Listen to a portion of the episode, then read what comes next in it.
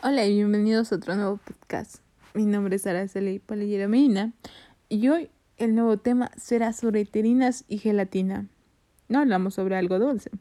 Hoy hablaremos en qué consiste en el área de cocina fría. Empecemos con el primero, la terina. ¿Sabían que esto da nombre al tanto al recipiente en el que se elabora? Pues se elaboraba con un, eh, bueno, se le sale un caso de barro porcelana o cristal con forma rectangular donde se elaboraban las preparaciones en su interior. El origen de la terrina se remonta a los banquetes del Imperio Romano, donde se realizaban ya las combinaciones de alimentos. La terrina de queso, hígados y castañas. Suena delicioso, ¿verdad? A partir de ahí, la terrina ha ido evolucionando de acuerdo a los gustos y variedades de alimentos de cada lugar. Las terrinas clásicas se realizaban a, a partir de un paté de carne. Aquí hablamos de cerdo, ave o algún tipo de caza que hayan ido. Podemos encontrar ingredientes realmente diversos, como los pescados, mariscos, verduras, carnes. Estos son cuajados gracias al uso de la gelatina. Esto sin olvidar las terinas dulces, que son elaboradas de fruta e ideales para las horas de postre. Las terinas son servidas frías al comienzo de una comida como una entrada o al final, que es como un postre. Suelen cubrirse con gelatinas, tocino, grasa o láminas de vegetales. Se acompañan con guarniciones frescas como crutones de vegetales, tostadas, crocantes o salsas frías. En el caso de que se cubran, hay dos maneras. O se retire la capa de grasa o se consume así.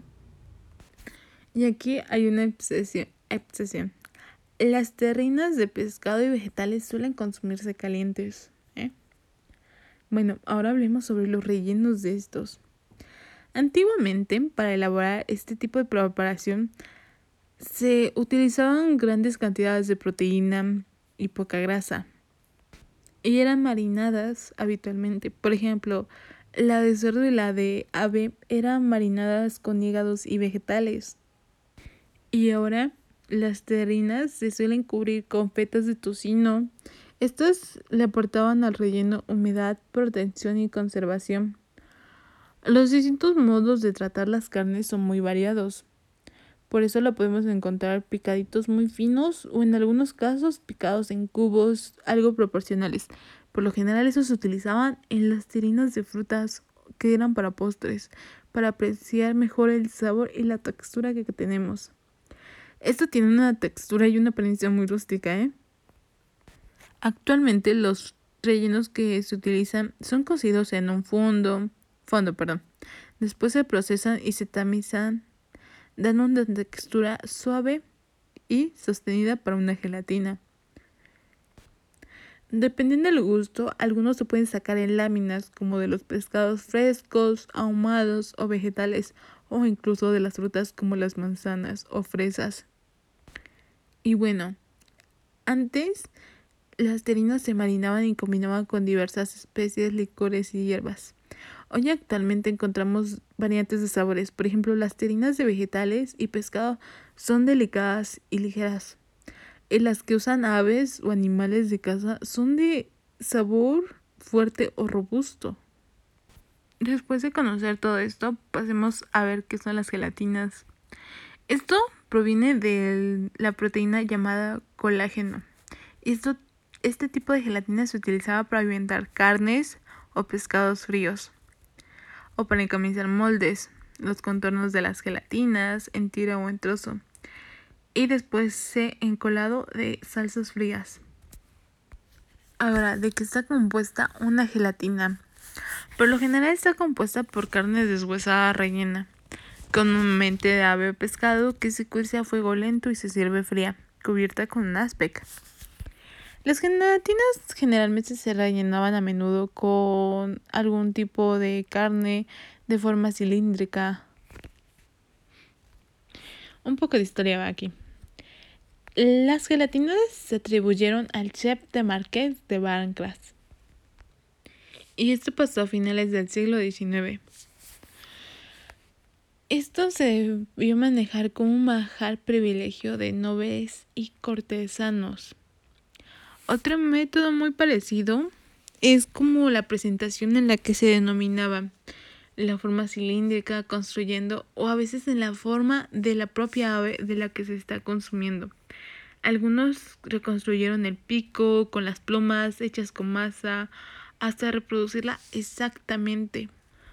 Hoy en día, pues ya no se busca darle la forma original del animal a la gelatina. Las gelatinas más clásicas son las de ave como pollo o pato, porque es más fácil de deshuesarlo. Y bueno, después de saber todo esto, vamos a otro tema. Y hoy será el del sándwich y la clasificación. La clasificación del sándwich la podemos encontrar de tres maneras.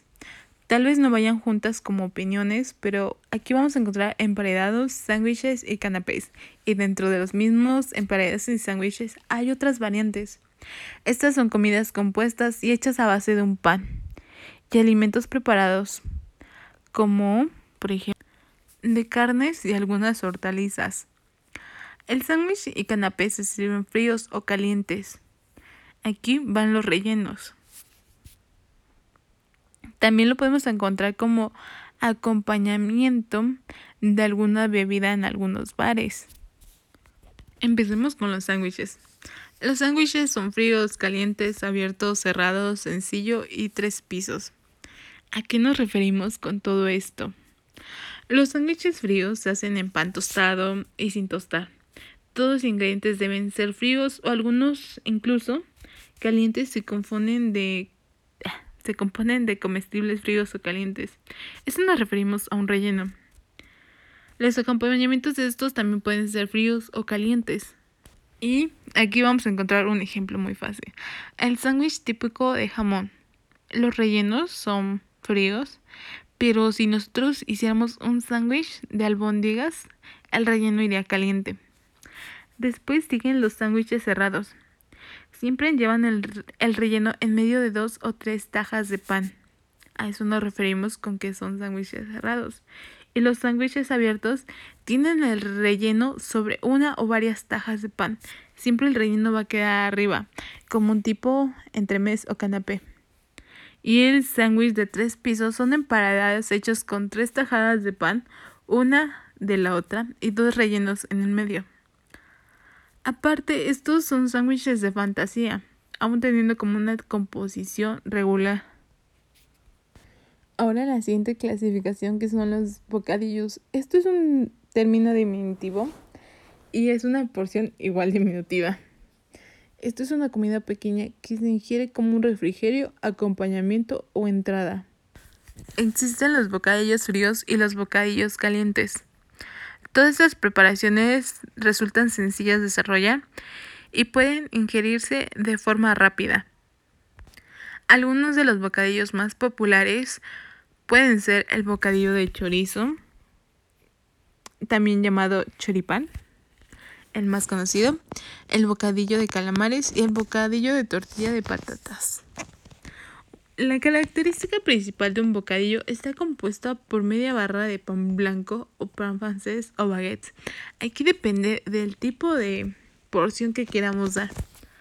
Cortado de, de forma transversal, de una longitud aproximada, aproximada de la que queramos también dar. Se puede diferenciar entre bocadillos fríos y bocadillos calientes dependiendo de la temperatura que contiene al servirse. Existe una variedad también se usa el acompañamiento o el uso de otras salsas o adictivos. Ahora los siguientes son los canapés. Los canapés son diversos tipos de bocadillos que se pueden servir en bandeja, pasada por salones o como parte de un vistoso buffet. Un canapé sirve como temperie o una entrada para ambientar la comida. Al igual, en los canapés pueden ser calientes o fríos, dulces o salados.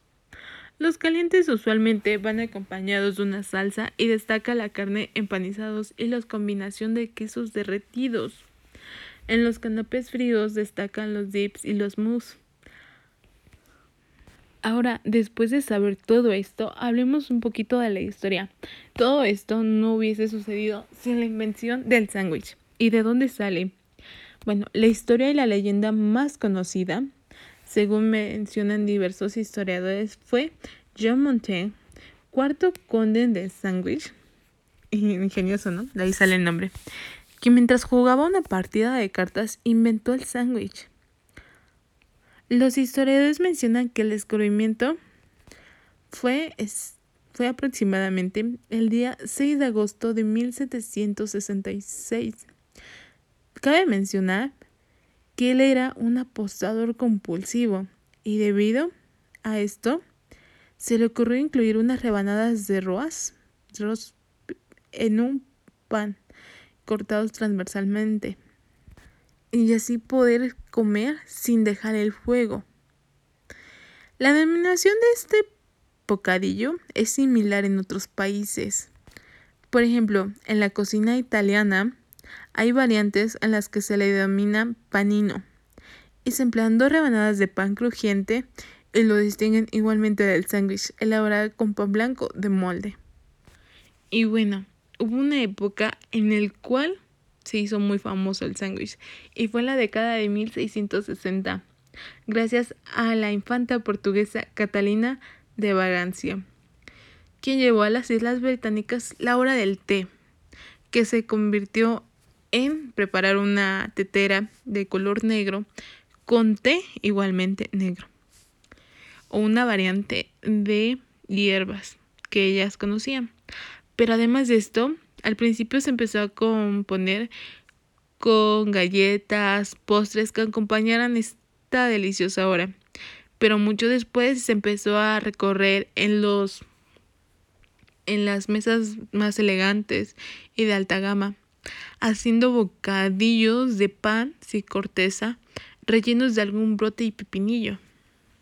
Después se empezó a hacer en las casas de la burguesía o de la baja gama, donde se empezó a utilizar algunos sándwiches más complejos o elaborados dependiendo de la hora en la que se consumían. Por ejemplo, algunos sándwiches ya fueron más elaborados con más relleno como algunos patés, untables y una taza de té. Mucho después se incorporaron los sándwiches dulces como los que ahora conocemos con mantequilla y algún tipo de puré o azúcar. Después de todo esto, el sándwich empezó a tener más conocimiento y todos se fueron indagando en este tema. Ahora en día conocemos una alta gama de sándwiches, tanto salados como dulces. Y aquí encontramos otras variantes. Por ejemplo, el relleno del sándwich, ¿de qué consta? Hay varios rellenos, como lo hemos mencionado, calientes o fríos. Pero también en cocina fría encontramos algo que es la mesa de quesos, donde se hacen se hace a partir de carnes frías. Esto hay demasiados tipos y orígenes. Por ejemplo, el chorizo, que es de Argentina, España. El jamón serrano, que es de España. El salmón ahumado. Todo esto lleva consigo a la creación de nuevas cosas en la cocina fría. También lleva un componente que son los quesos. Y no solo existen quesos normales, o como algunos ya conocemos. En la clasificación de los quesos encontramos varios también, desde... En estos están los quesos frescos o sin madurar, los quesos suaves, los quesos semisuaves, quesos firmes, quesos duros o secos. Y en esos en ese tipo de clasificación también podemos encontrar otras variantes de cómo preparar salsas, sándwiches o la composición de cremas o sopas frías. Algunas de estas composiciones se deben a la, a la característica de presentación tanto de una textura, un sabor y un equilibrio. Con todo esto podemos tener una combinación perfecta y equilibrada que nos puede dar más amplias gamas de preparaciones como ensaladas, terrinas, aspis y coles. Después de saber todo esto, ¿a qué te animarías a preparar? Bueno, eso ha sido todo por hoy. Espero les haya gustado este podcast. Me despido de ustedes. Mi nombre es Araceli Perillero Medina. Bye.